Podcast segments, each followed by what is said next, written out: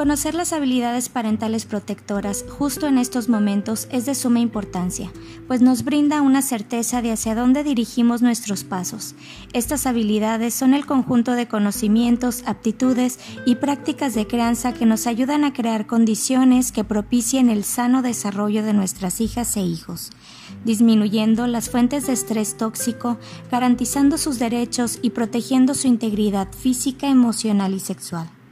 El primer componente de las habilidades protectoras son las garantías de seguridad física, emocional y psicosexual, es decir, proteger a nuestros hijos e hijas de todo tipo de maltrato, como abuso sexual, negligencia o maltrato físico o emocional que pueda recibir por parte de las personas con las que convive, compañeros, maestros, familiares, vecinos o incluso la información a la que pueden tener acceso en sus redes sociales. Y eso solo los podremos identificar estando cerca de ellos y propiciando el diálogo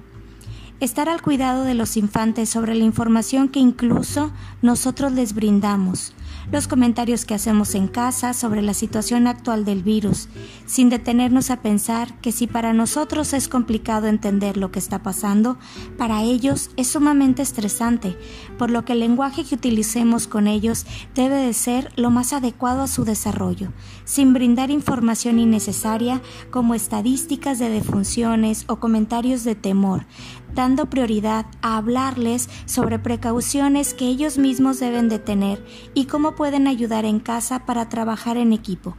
Hacerlos sentir partícipes de las soluciones como desinfectar las manijas de las puertas o los apagadores de luz. El segundo componente es la construcción de contextos bien tratantes, comenzando por darles a nuestros hijos e hijas un trato digno, de respeto a su integridad, permitiéndonos en estos momentos de mayor convivencia una mayor cercanía, momentos de encuentro familiar a determinada hora, hablando sobre recuerdos divertidos que hemos vivenciado o generando nuevos recuerdos con juegos de mesa que nos ayuden como familia a obtener momentos de relajación y desestrés que nos permitan mejorar nuestro sistema inmune.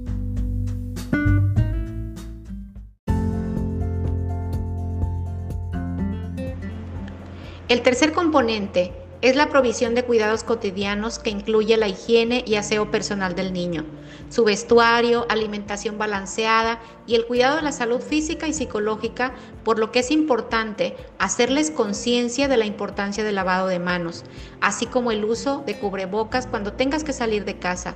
tratando de que la ingesta de dulces o pan sean reemplazadas por frutas o verduras,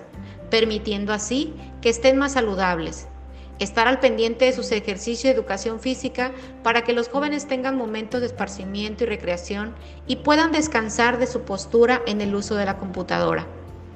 El cuarto componente es la organización de la vida cotidiana, que niños y jóvenes sepan cuáles son sus rutinas, la hora constante para levantarse, desayunar, arreglar su cuarto, conocer sus horarios, les permite tener un mayor control de sus actividades y organizar su día.